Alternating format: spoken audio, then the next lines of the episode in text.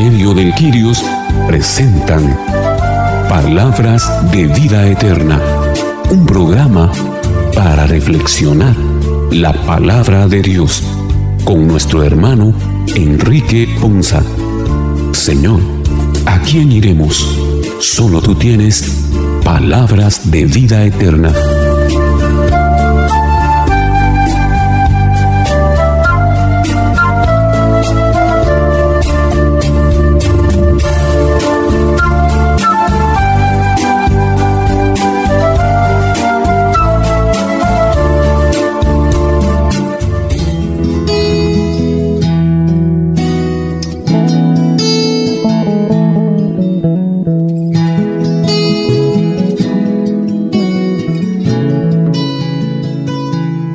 Señor les bendiga hermanos, qué bendición y qué agradecidos nos sentimos el día de hoy al iniciar este programa, primer programa de este nuevo año que Dios nos permite el privilegio de poder acompañarles una vez más y estar disfrutando también de su compañía en este espacio de reflexión.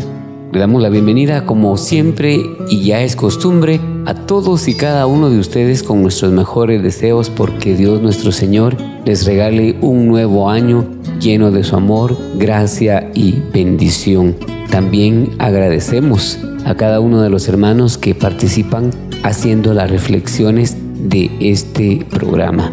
Y por supuesto, iniciamos nuestro programa dándole gracias a Dios y poniéndonos en sus manos para que como cada día nos permita la guianza de su Santo Espíritu y que en este programa podamos reflexionar con un corazón y mente abiertas a su presencia, a su Santo Espíritu, para que podamos vivir o más bien hacer vida en nosotros su palabra. Iniciemos entonces invocando el nombre del Padre, del Hijo y del Espíritu Santo. Amén. Padre Dios, te damos gracias y bendecimos tu santo nombre por el privilegio de nuestra vida, gran privilegio que nos concedes y nos permites hoy.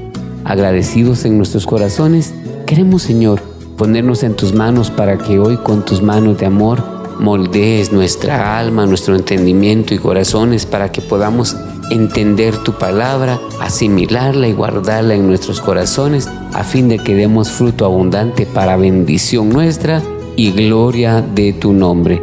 Te lo pedimos por Jesucristo nuestro Señor. Amén.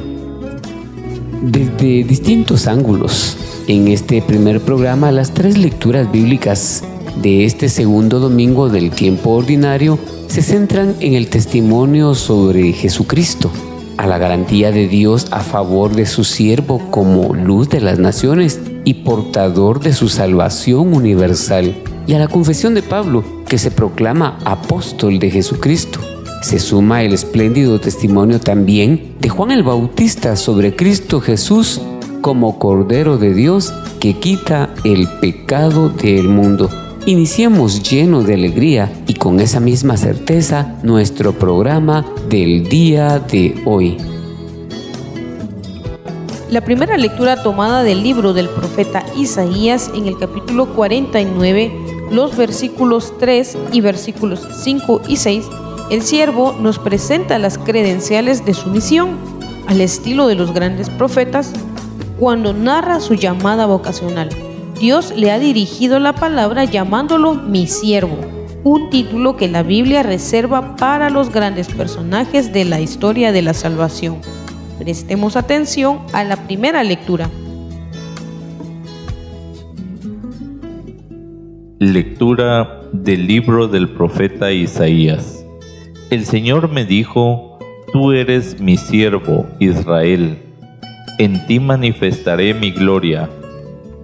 Ahora habla el Señor, el que me formó desde el seno materno, para que fuera su servidor, para hacer que Jacob volviera a él y congregara a Israel en torno suyo tanto así me honró el Señor, y mi Dios fue mi fuerza.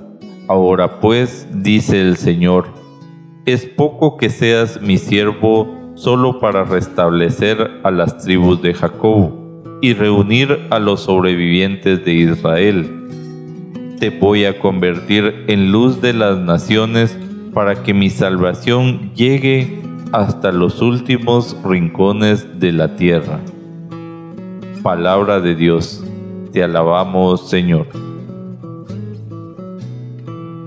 Esta primera lectura que nos presenta el profeta Isaías nos hace recordar una primera verdad y es que nosotros debemos de mantenernos firmes en la certeza de que realmente hemos sido elegidos desde antes de que fuéramos formados. Eso es lo primero de lo cual nosotros nos tenemos que convencer. Hoy especialmente que estamos eh, a escasos días de haber iniciado un nuevo ciclo, un nuevo año, nuevas metas por cumplir, nuevos propósitos, nuevos objetivos, nuevos sueños, nuevos anhelos. Yo creo que parte de esto debería ser también una de las cosas fundamentales en proponernos en tener ese crecimiento espiritual, en alcanzar esas nuevas metas espirituales también. No encerrándonos únicamente en las cosas materiales y en las cosas que podemos alcanzar acá en esta tierra, sino también nosotros fijarnos metas para poder alcanzar las cosas del cielo, como nos lo recomienda el apóstol San Pablo. Y a mí me gusta mucho cómo inicia la lectura del, del profeta en este domingo a través de la liturgia, cuando nos hace una, una verdad que nos recuerda y que debemos de grabarnos nosotros en nuestro corazón, porque esto esta frase, esta palabra del Señor nos puede ayudar a nosotros a permanecer firmes y permanentes en la lucha y en la búsqueda de ese crecimiento espiritual que deberíamos de anhelar con todo nuestro corazón. Y es que el Señor hoy nos recuerda esto. Tú eres mi siervo y en ti manifestaré mi gloria. Esa es una verdad, es una promesa, pero también es un gran reto al cual nosotros estamos llamados que debemos de cuidar con mucho celo, porque la verdad es que este versículo lo que encierra es parte del testimonio que estamos nosotros llamados a poder compartir con nuestros demás hermanos. Que si bien es cierto, yo he creído que soy un siervo del Señor, que si bien es cierto que yo he creído y me he convencido de que realmente soy una persona elegida para servirle al Señor, también es cierto que esto conlleva una gran responsabilidad y es un enorme compromiso el cual hemos adquirido a la vez de esta elección porque la verdad es que muchas veces nosotros como servidores también cometemos muchos errores y es que nuestra parte humana no la podemos despojar.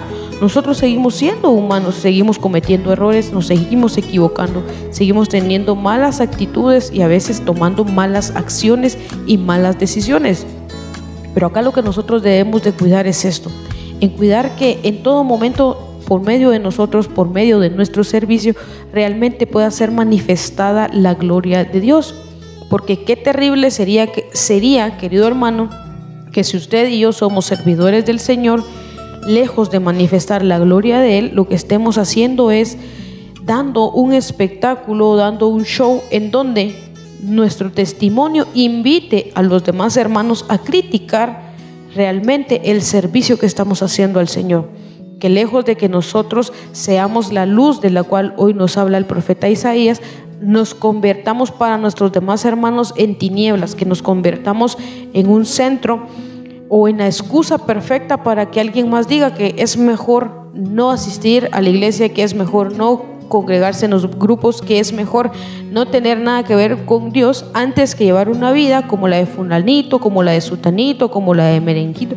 O sea, de verdad estamos nosotros hoy frente a un gran compromiso. La liturgia de esta lectura hoy nos, nos recuerda una cosa muy importante. Y es esta, que, que si hemos sido privilegiados con la elección como servidores del Señor, también nosotros debemos de asumir hoy por hoy nuestro compromiso. Que si nos hemos equivocado, seguramente sí, seguramente nos hemos equivocado en varias oportunidades, pero el reto es este, que de verdad nos comprometamos en primer lugar con nosotros mismos y en segundo lugar con el Señor, que nos comprometamos a luchar, a esforzarnos y a ser realmente valientes para ser esa luz que hoy nos recuerda el profeta que podamos ser realmente una luz para los demás, pero eso no es nada fácil. No es sencillo brillar en un mundo que constantemente nos llama y nos quiere acarrear hacia una vida de tinieblas, hacia una vida de oscuridad, hacia una vida en la cual vayamos por el camino ancho, porque eso es lo que hoy nos ofrece todo lo que está a nuestro alrededor. Pero en medio de toda esa oscuridad y en medio de toda esa tiniebla siempre hay destellos de luz. Siempre están esos destellos de luz que vienen de parte del Señor para guiarnos para sostenernos, para conducirnos en el camino y por donde debemos de ir dando nuestros pasos. Pero también es increíble el poder descubrir que en medio de este mundo de oscuridad nosotros podemos ser parte de esos pequeños destellos que andan por ahí rebotando en el mundo, que andan por ahí pululando en el mundo, pero que pueden ser vistos por otras personas que están ahí en el mundo y que esperan ver esa luz, que esperan ver esa pequeña luz al final del túnel. Nosotros hoy podemos colaborar con eso para el Señor, pero es súper, súper importante que realmente tomemos el compromiso, que tomemos la responsabilidad y que si nos vamos a comprometer con algo que no importa la circunstancia, que no importe el momento, que no importen los problemas, que no importen las adversidades que puedan venir, que nuestra certeza y que nuestra fortaleza ante todo eso sea siempre esto, el luchar por ser esa luz para las naciones. ¿Para qué? Para que por medio de nuestra colaboración muchas más personas, muchos más hermanos puedan ver la salvación, que esa salvación del Señor pueda llegar a su vida, pueda llegar hasta el último rincón de esta tierra, hasta el lugar menos pensado, que ahí nosotros podamos dejar esas chispas de luz, esas chispas de esperanza, esas chispas del amor de Dios que pueda ser derramado en muchos más hermanos. Pero para eso nosotros nos tenemos que esforzar mucho. Debemos de despojarnos más de sí mismos y dejar que la luz de Dios, dejar que el Espíritu de Dios brille en nosotros, que pueda resplandecer en nuestro rostro, para que a través de esa sonrisa, para que a través de ese rostro, para que a través de esas palabras de bendición y de edificación, nuestros hermanos puedan sentir realmente la presencia de Jesús, que puedan sentir realmente la presencia del Espíritu de Dios que está tocando sus corazones, que está tocando sus vidas, que está llegando como una respuesta que pudieron haber esperado desde hace mucho tiempo. Y ahí es donde nosotros podemos ser esa luz, ahí es donde nosotros podemos colaborar para que realmente la gloria de Dios pueda manifestarse no solo en nuestra vida, sino en la vida de muchos más hermanos que hoy por hoy viven ansiosos y necesitados de poder experimentar esa presencia de Dios en su vida.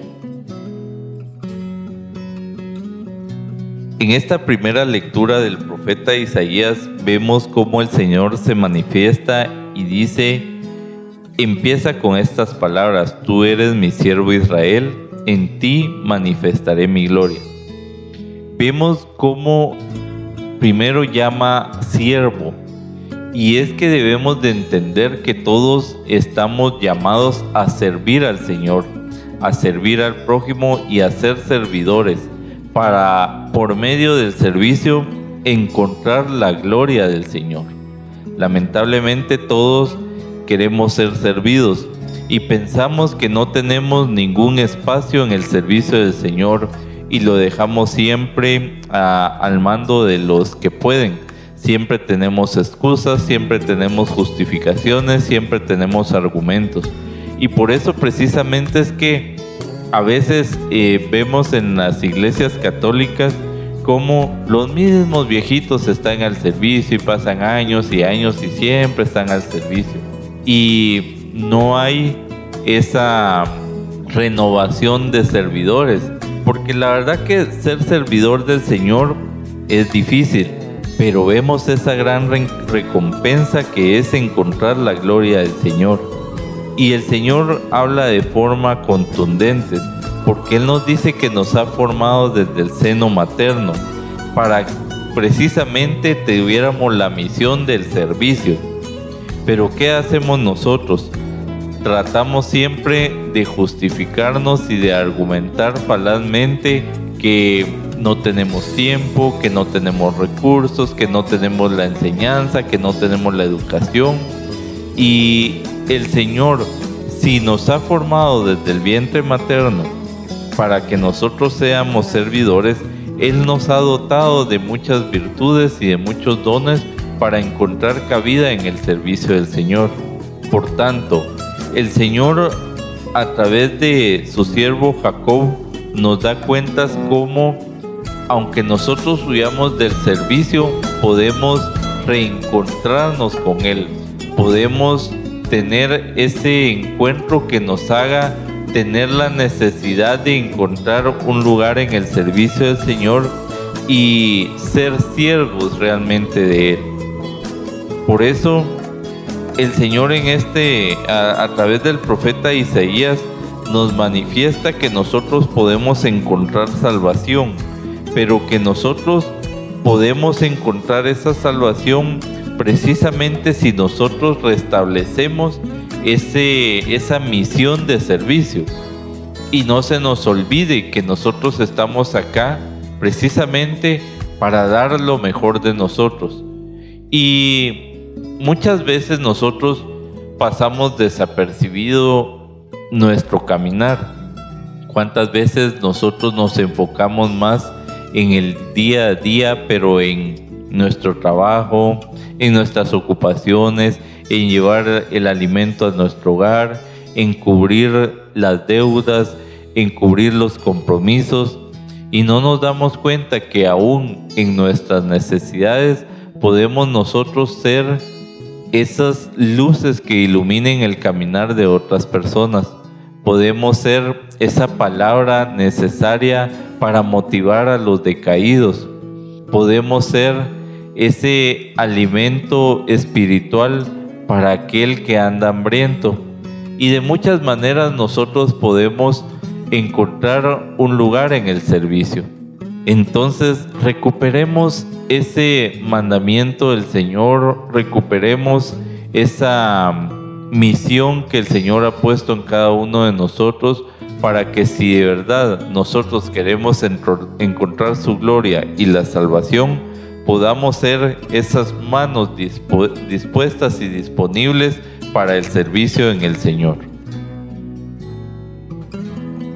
Acá en el libro de Isaías se hace una revelación del siervo del Señor, de Jesús como siervo del Señor, como hijo de Dios, y nos muestra en primer lugar esa glorificación que le quiere dar y el servicio que le va a dar a Israel, su pueblo elegido, a los fuertes con Dios, como significa el nombre de Israel. Y nos da una manifestación de cómo ah, del cumplimiento que fue llamado desde el seno materno, se formó en el seno materno de una mujer para cumplir la promesa como Mesías de que tenía que ser de linaje de mujer, que tenía que ser de nacido de mujer, la profecía de Mesías para Jesús.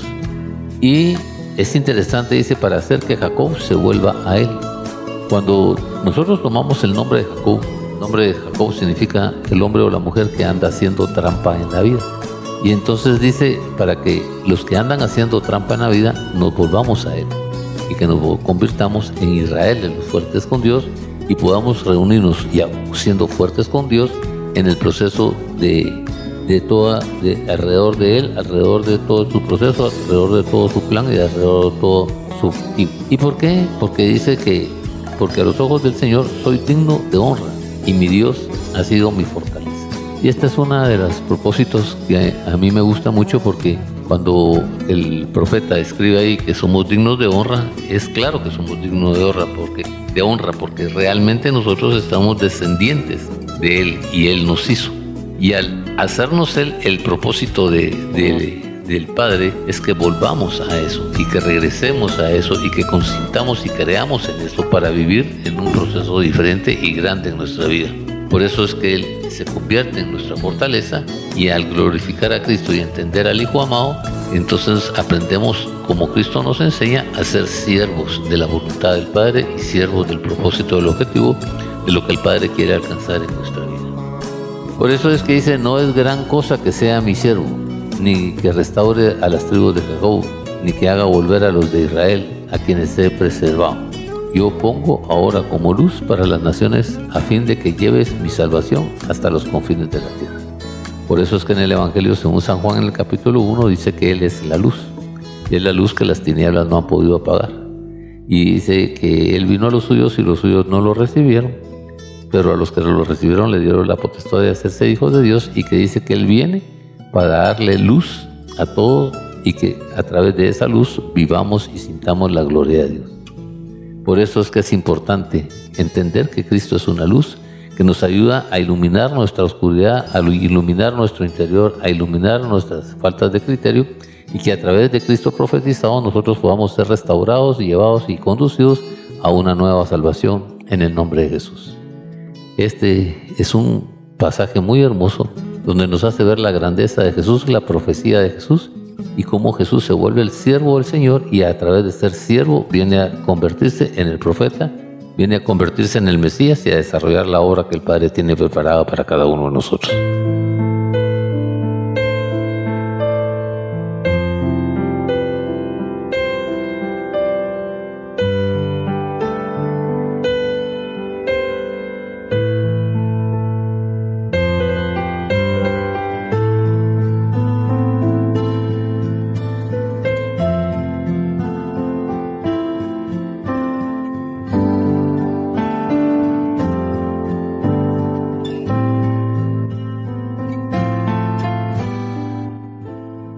La segunda lectura tomada de la primera carta de San Pablo a los Corintios, en el capítulo 1, los versículos 1 al 3, nos habla sobre una ciudad céntrica, donde se daba el encuentro de varias culturas, lo cual la caracterizaba por un deterioro de los valores morales y la presencia de una forma muy variada de religiosidad.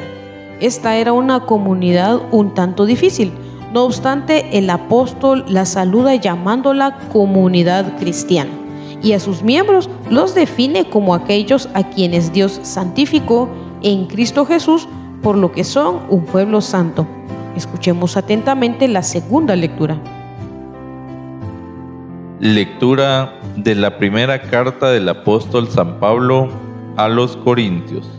Yo, Pablo, apóstol de Jesucristo por voluntad de Dios y Sóstenes, mi colaborador, saludamos a la comunidad cristiana que está en Corinto.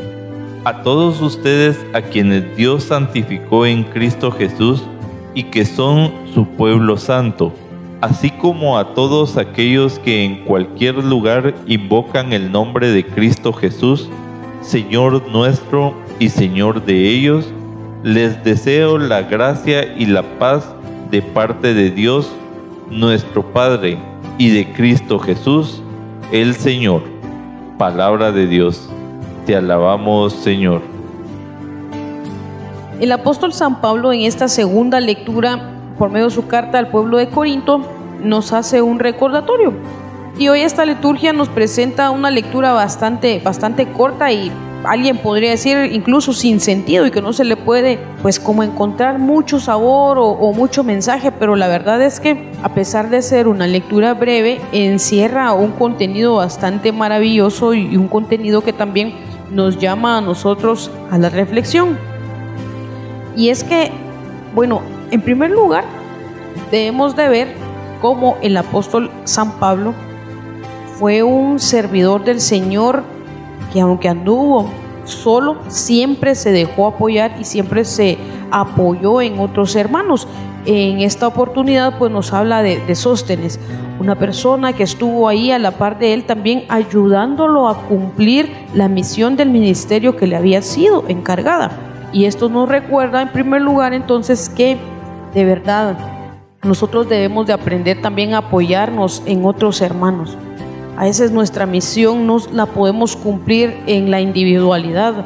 Recordemos que somos una iglesia, que somos una comunidad, que por lo tanto estamos llamados a servir al Señor desde nuestra particularidad, pero en comunidad, no en lo individual, porque cuando nosotros nos volvemos muy individualistas, realmente se siente muy pesado el servicio del Señor, sentimos a veces que no podemos dar más, nos cansamos espiritualmente y eso nos puede llevar a fracasar en, nuestra, en nuestro servicio y en nuestra entrega hacia el Señor. Pero qué grato es cuando nosotros logramos también apoyarnos en alguien más para poder cumplir esa misión de ministerio que nos ha sido otorgado y que nos ha sido confiado. Y por otro lado, encuentro yo algo muy particular que yo creo que nos, nos hace bien el poder reflexionar en este día. Y es esto. Pablo habla a un pueblo que tenemos entendido que no era, por decir así, el pueblo modelo.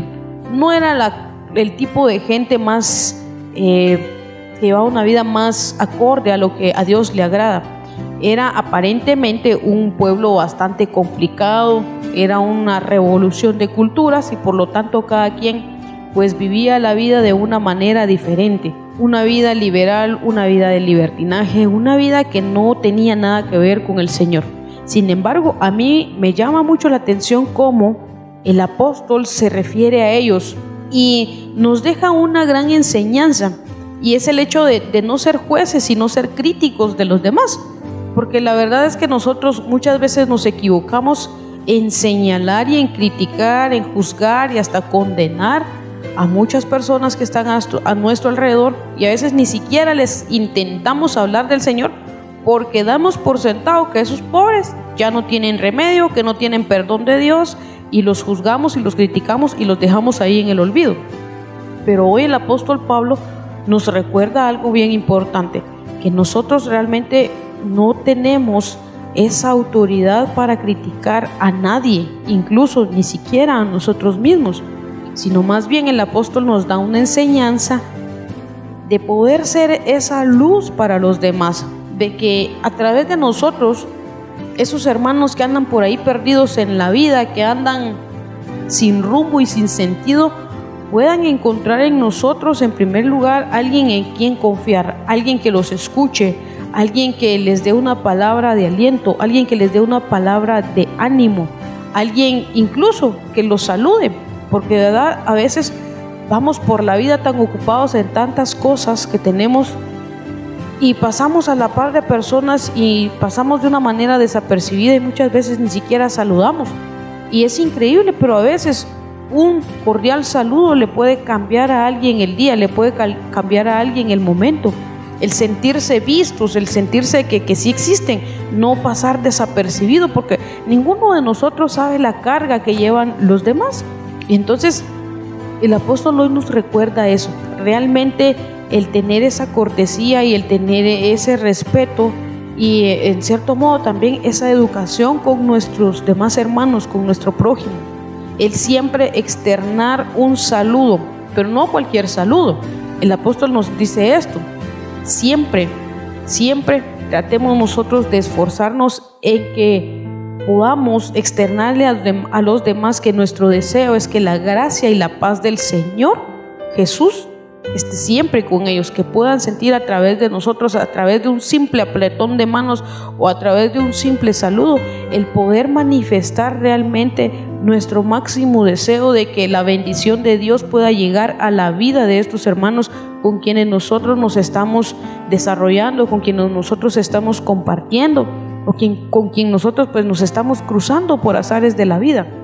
Esto es algo bien importante, que nosotros recordemos hoy y que nos esforcemos en dejar de ser críticos y más bien podamos comenzar a llevar más luz, a llevar más amor, a llevar más esperanza a nuestros hermanos, que podamos por medio de un saludo, un simple saludo, pero profundo, que nuestros demás hermanos puedan sentir la gracia de Dios, que puedan sentir la paz y el amor de Dios.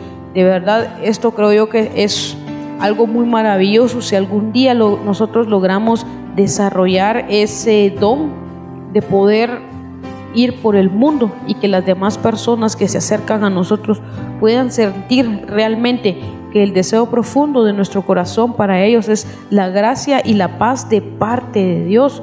De verdad, eso sería algo magnífico, algo grandioso, el poder sentir ese amor de Dios derramándose en nosotros para con nuestros demás hermanos, el poder compartir esa experiencia, esa experiencia de amor. Y es que recordemos que realmente quien tiene a Dios nada le falta.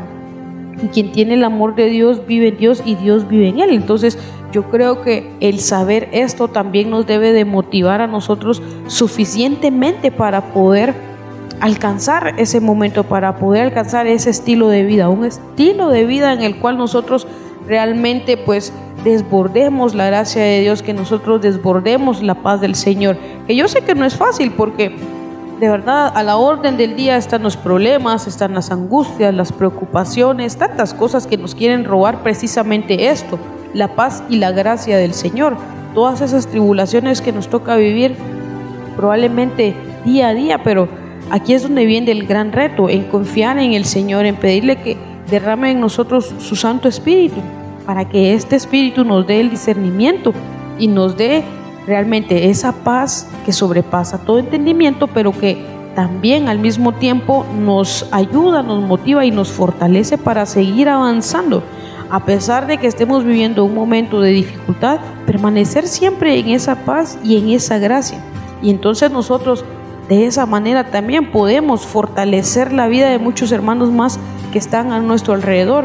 El ver cómo a pesar de una circunstancia difícil, nosotros vamos caminando en pasos de gracia y de paz, confiando y sabiendo que a pesar de que todo esté patas arriba, de alguna manera el Señor va a obrar en nuestra vida para poder salir victoriosos.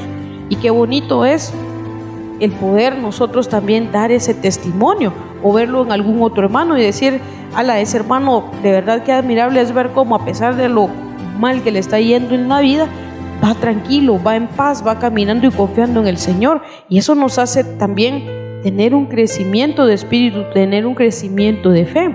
Y si nosotros podemos testificar eso para nuestros demás hermanos, yo creo que es, es, algo muy grandioso y es algo muy maravilloso y es una oportunidad que hoy el Señor nos quiere dar y que nos recuerda a través de esta, de esta lectura que nos presenta el apóstol San Pablo.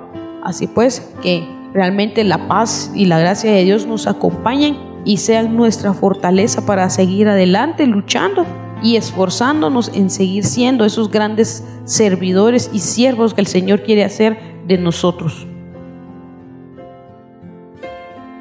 Vemos en esta epístola de Pablo cómo él nos hace referencia de un saludo pero que este saludo lleva la misión de santificarnos o de recordarnos la santificación que hemos recibido en Cristo Jesús.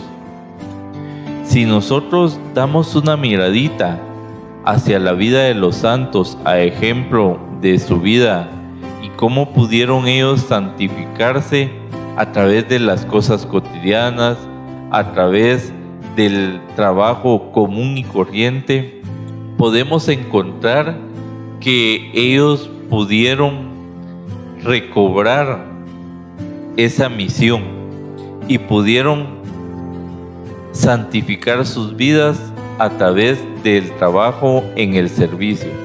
Pablo nos recuerda que nosotros hemos sido santificados a través de Cristo Jesús, porque el santo por excelencia es Cristo que vino sin pecado al mundo y tuvo una vida santa. Por eso es que la Iglesia Católica nos llama a vivir una vida a ejemplo de Jesucristo, una vida que si bien en nuestra humanidad no podemos muchas veces encontrar la perfección, estamos llamados a encontrar esa perfección o a esforzarnos en encontrarla. Estamos llamados a ser mejores personas, a vivir una vida plagada de decisiones, pero con la unción del Espíritu Santo, a vivir una vida en cristiandad. Por eso precisamente es que Cristo cuando nos llama, nos llama a que nosotros tengamos una transformación permanente de vida, una transformación desde nuestro interior y desde lo más sagrado de nuestras vidas que es nuestro corazón. Por eso nosotros debemos de refugiarnos en Jesucristo y aquellas decisiones que en el mundo debamos de tomar, debemos de pedir esa guía, esa unción del Espíritu Santo para que Él nos conduzca y nos dé el discernimiento para tomar las mejores decisiones a ejemplo de nuestro Señor Jesucristo. Pablo nos sigue diciendo que todos en cualquier lugar invocamos el nombre de Cristo Jesús y que debemos de hacerlo porque Él es nuestro Señor y Señor de todos. Y Él es el único que puede traernos la paz y la gracia. Recordemos que Pablo quien nos habla es el mismo que en algún momento le decía al Señor en oración que tenía un aguijón que lo perturbaba y que no podía quitárselo de encima. Y la respuesta del Señor fue, bástate mi gracia. Cuando nosotros en el diario vivir, en lo cotidiano, nosotros tenemos algunas circunstancias o situaciones difíciles que nos perturban y que nos quitan la paz, debemos de recordar que la gracia del Señor nos acompaña y que esa gracia es la que nos debe de permitir quitarnos eso que nos perturba y encontrar nuevamente la paz.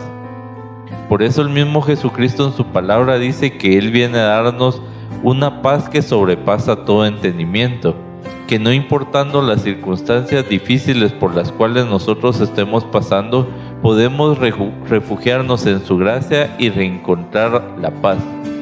Esa paz nos va a motivar a buscar la excelencia en la vida y buscar nuestra propia santidad. Esa santidad que es fruto también de poder nosotros reencontrar en nuestra vida un vínculo para el servicio, un vínculo para ser siervos de nuestro Señor. Aunado a esto, podemos nosotros fortalecer nuestra vida, siendo agradecidos por todo lo que tenemos, siendo agradecidos por tanta bendición que el Señor nos da y siendo agradecidos, podemos nosotros ver que en ese agradecimiento encontrar cómo nosotros podemos dar algo al necesitado, dar algo al prójimo, dar esa motivación que también nosotros encontramos por medio del Espíritu Santo. Así como Pablo hoy saluda al pueblo de Corinto, así nosotros desde que empieza la mañana podemos saludar a nuestros seres queridos recordando que en nuestro interior está esa gracia que Jesucristo ha dado para nosotros y que nos motiva a dar paz, nos motiva a reflejar una vida de excelencia, una, una vida llena de gracia y así nosotros podemos ser ese reflejo de la luz bendita de nuestro Señor Jesucristo. En este inicio, en la primera carta a los Corintios, Pablo nos explica el apostolado y nos explica la voluntad de Dios.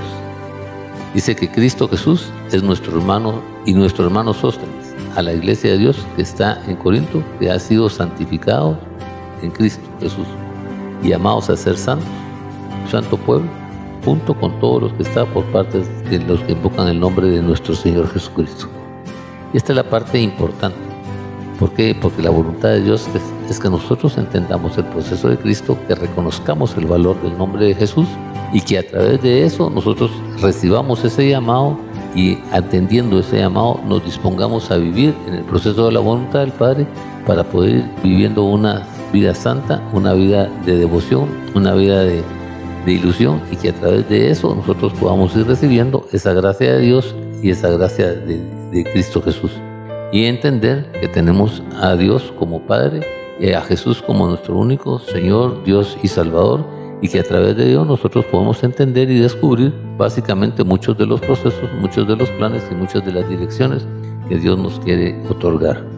Esta parte nos, nos encanta, ¿por qué razón?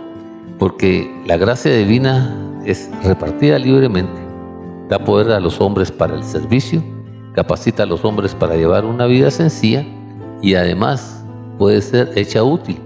¿Por qué razón? Para poder servir y obrar y dar a los demás.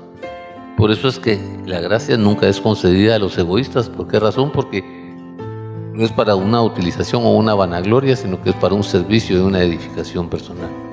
Y sobre todo lo vemos eh, en Cristo Jesús, en su niñez, cómo obró la gracia cuando él era niño, en su abnegación, cómo él obraba con abnegación para que a través de poder ayudar, mediante su pobreza, ustedes llegaran a ser ricos en qué? En gracia, en bendición, en unción.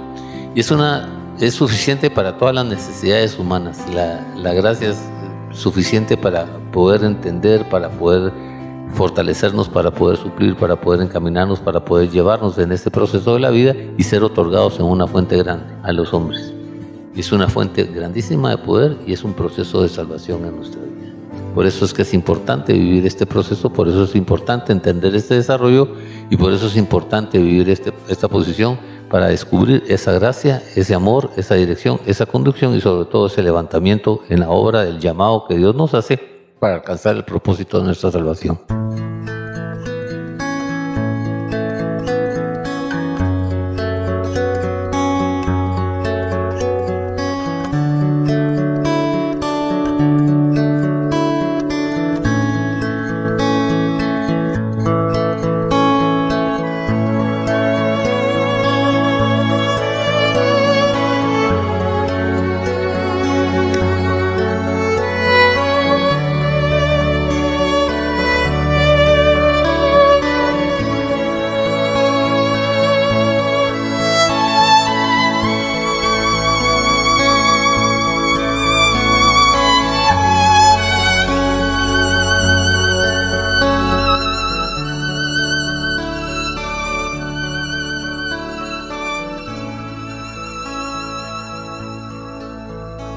El Evangelio de hoy, tomado del capítulo 1 del Evangelio según San Juan, en sus versículos 29 al 34, contienen el segundo testimonio del Bautista a favor de la medianidad y divinidad de Jesús, que está a punto de iniciar su vida apostólica.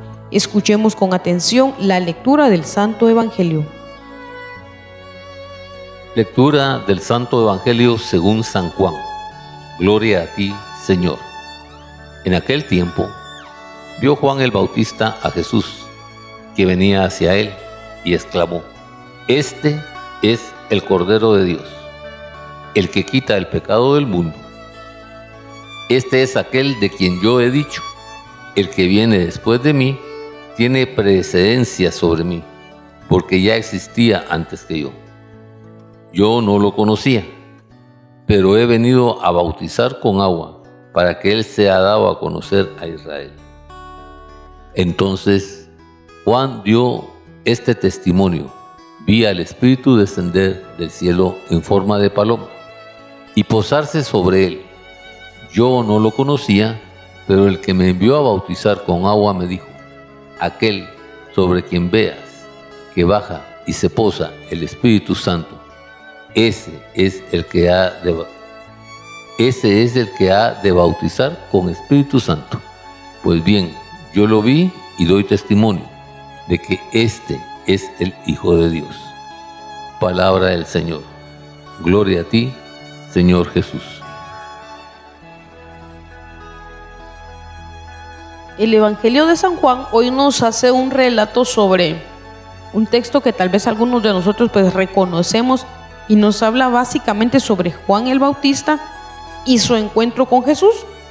Pero a mí lo que me llama la atención es algo que si nosotros nos vamos a ser muy, muy literales y muy textuales, podría alguien interrogarnos y hacernos entrar en un momento de duda. Porque dice, eh, en la misma palabra dice Juan el Bautista, yo no lo conocía.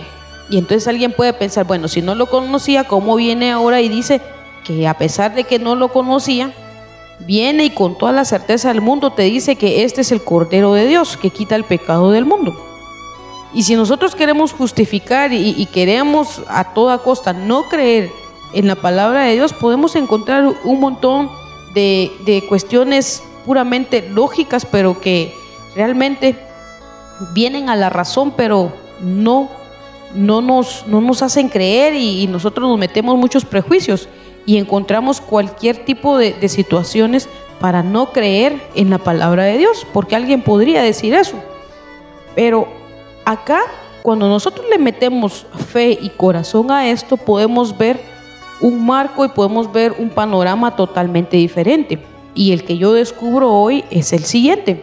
A mí me sorprende, porque lejos de, poner, de decir yo, ¿cómo es posible que me diga que este es el Cordero de Dios y me dice que no lo conoce? Como que no hay mucha coherencia en eso. Pero debemos de recordar lo siguiente. La fe es esto, es el creer sin haber visto. Y eso es lo que a mí hoy me sorprende de, de esta palabra que nos presenta el Evangelio. Esa certeza de Juan el Bautista de poder reconocer a Jesús con tan solo su presencia, porque esto es lo que nos habla hoy el Evangelio. No necesitamos haber visto antes a Jesús para poderlo reconocer, sino más bien es una gran bendición el poder decir con toda la certeza del mundo, este es Jesús ahora mismo el que está actuando en mi vida y tener esa certeza por la simple y sencilla razón de sentir en nuestro corazón la presencia de Él obrando en nuestra vida. Y eso es lo grandioso y lo maravilloso del Espíritu de Dios, que nosotros, por medio de su Espíritu, Él nos ha dado la capacidad para poder identificar esa presencia sublime y maravillosa de Él actuando y obrando en nuestra vida y Él acercándose a nuestra vida. Porque yo no sé ustedes, pero al menos yo en alguna oportunidad sí tuve esa experiencia. Yo sabía que era Jesús el que estaba acercándose a mí, yo sabía que era Jesús el que estaba viniendo a mi vida, pero yo tenía una negación y esa negación era la que me, valía para poder justificar y, y no querer saber nada de Él. Pero en el fondo de mi corazón yo sabía que Él era el que estaba hablando, yo sabía que Él era el que estaba tocando a la puerta de mi corazón. Sin embargo, pues por mis enojos, por mis malas actitudes, por mis caprichos, yo no había tomado la decisión de abrirle la puerta de mi corazón y dejarlo entrar a mi vida. Pero eso es algo muy diferente, porque el Espíritu siempre, siempre te va a indicar y te va a palpitar. Y es que cuando estás en la presencia de Dios, hay algo dentro de tu ser, es una inquietud en tu ser que no te deja quieto. Y uno dice saber qué tengo, pero en el fondo sí sabemos qué tenemos. Y, lo que tenemos es un miedo a aceptar esa presencia de Dios en nuestra vida.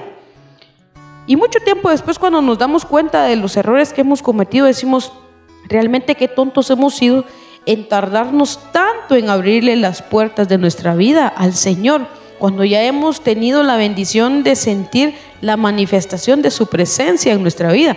Nosotros nos arrepentimos pues porque tanto tiempo desperdiciado, pero bendito sea Dios que en algún momento su Espíritu Santo nos dio el discernimiento para tomar la decisión de abrirle las puertas de nuestro corazón. Y es que hoy muchos de nosotros podemos estar probablemente diciendo esto que el mismo eh, Juan el Bautista dijo en algún momento y que hoy no lo repite en el Evangelio. Yo no lo conocía. Sí, tal vez no lo conocíamos, pero esto es lo importante, que el, el mismo Espíritu de Dios nos dio la revelación para poderlo identificar. Y que cuando tú tengas ese momento de, identificar la presencia de Dios llegando a tu vida, que no tengas miedo, sino más bien que te abras, que abras tu corazón, que abras tu mente y tu vida para que Él pueda llegar y obrar y puedas tener ese momento, ese encuentro con Él, para que pueda cambiarte realmente, pueda cambiar tu pensamiento, pueda cambiar tu forma de pensar y que eso te lleve a cambiar también en tu forma de vivir pero para eso nosotros tenemos que tomar la decisión, porque hoy muchos de nosotros estamos como el Juan. Es cierto, no lo hemos visto, no lo hemos eh, conocido personalmente quizás, pero la presencia de Él sí la sentimos, la presencia de Él sí la, la hemos reconocido.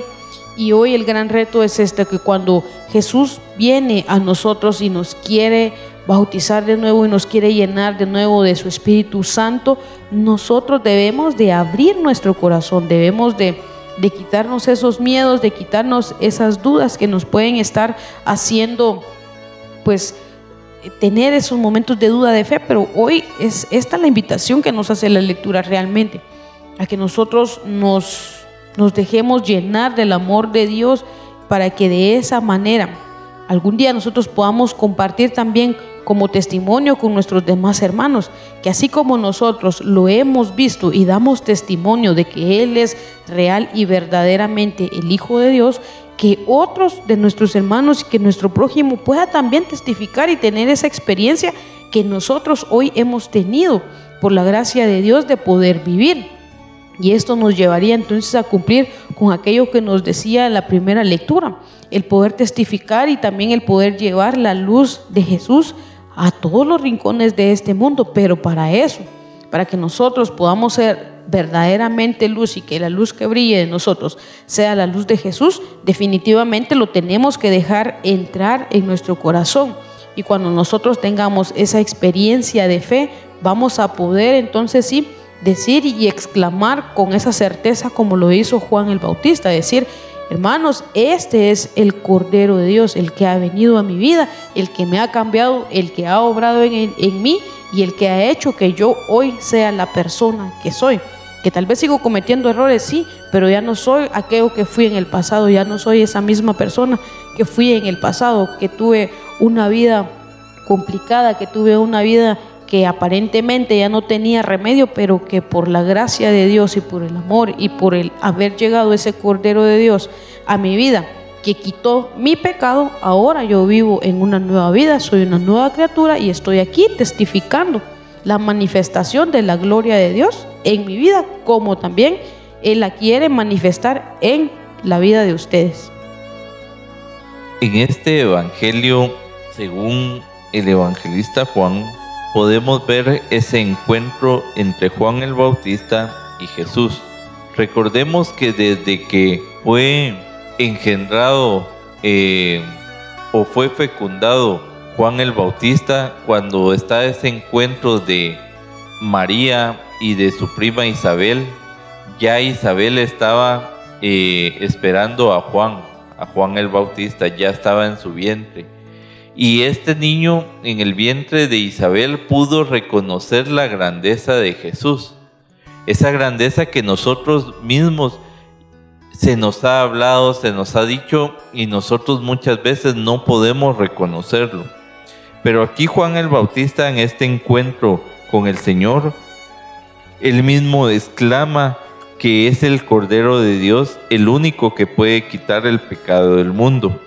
Y a pesar de que ya Juan el Bautista preparaba a, la gente para recibir a Jesucristo, él mismo hablaba de que podía venir este que es más grande y que él no era digno ni siquiera de amarrar sus correas en sus sandalias.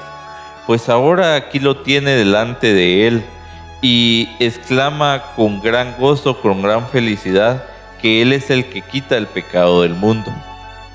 Y precisamente Juan da testimonio porque él en el momento de el bautismo que él le hace, que el mismo Jesús le pide, puede ver cómo esa unción del Espíritu Santo llega a darle plenitud a la grandeza del Hijo de Dios y ver entonces cómo en ese mismo acontecimiento sale una voz desde el cielo que dice, este es mi Hijo amado en quien tengo mi complacencia.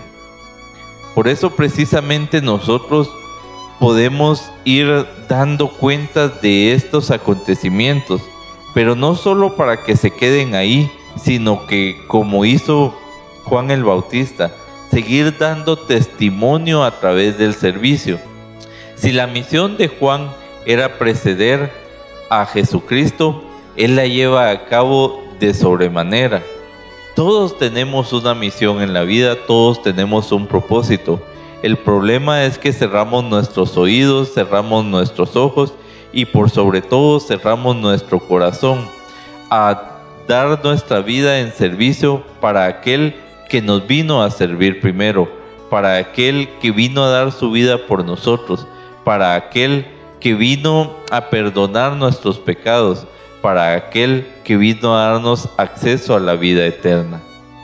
Por eso precisamente si nosotros entendemos quién es Jesucristo y la misión, la misión que Él tuvo para nosotros, nosotros podemos también encontrar nuestra propia misión, nuestro objetivo y nuestro propósito. Y así pedir que el Espíritu Santo sea el que nos conduzca el que nos guíe, el que nos dé discernimiento y a través de esa sabiduría encontrar la revelación que nos dará esa guía que nosotros esperamos para esforzarnos, para luchar, para refugiarnos, para dirigir nuestros pasos.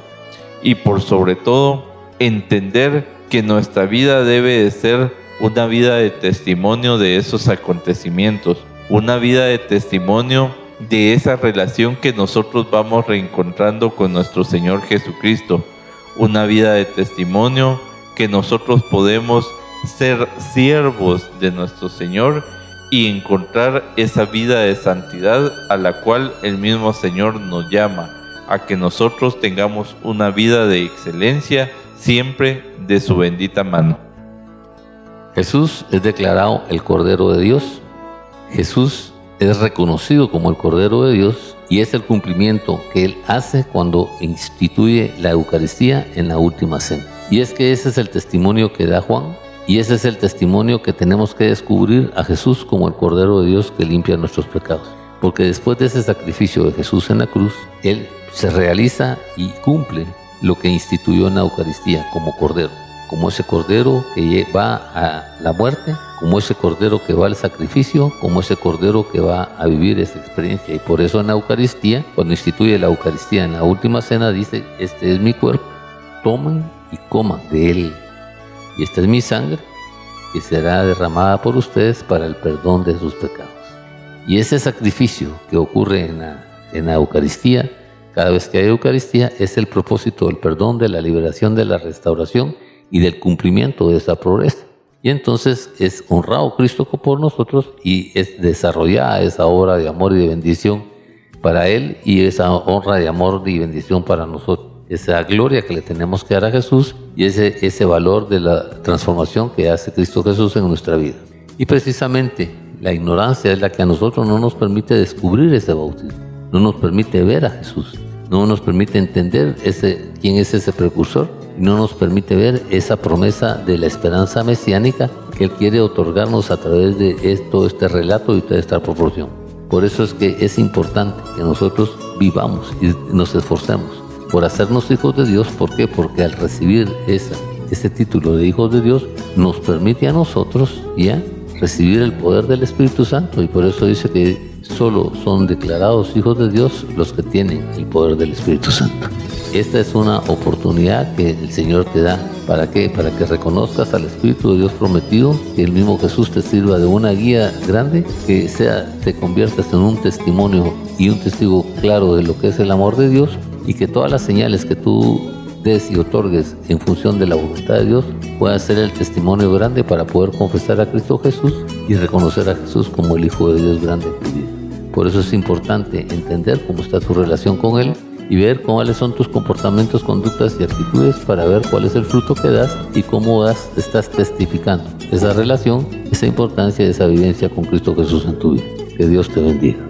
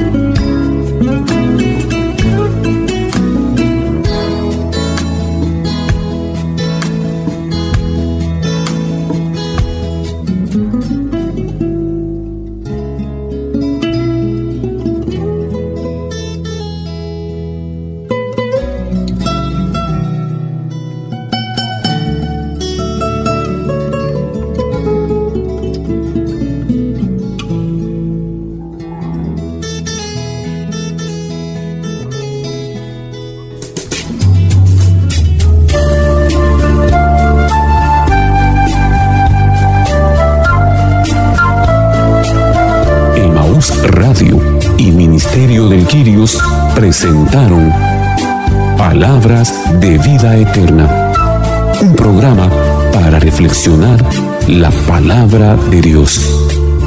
Señor, ¿a quién iremos? Solo tú tienes palabras de vida eterna.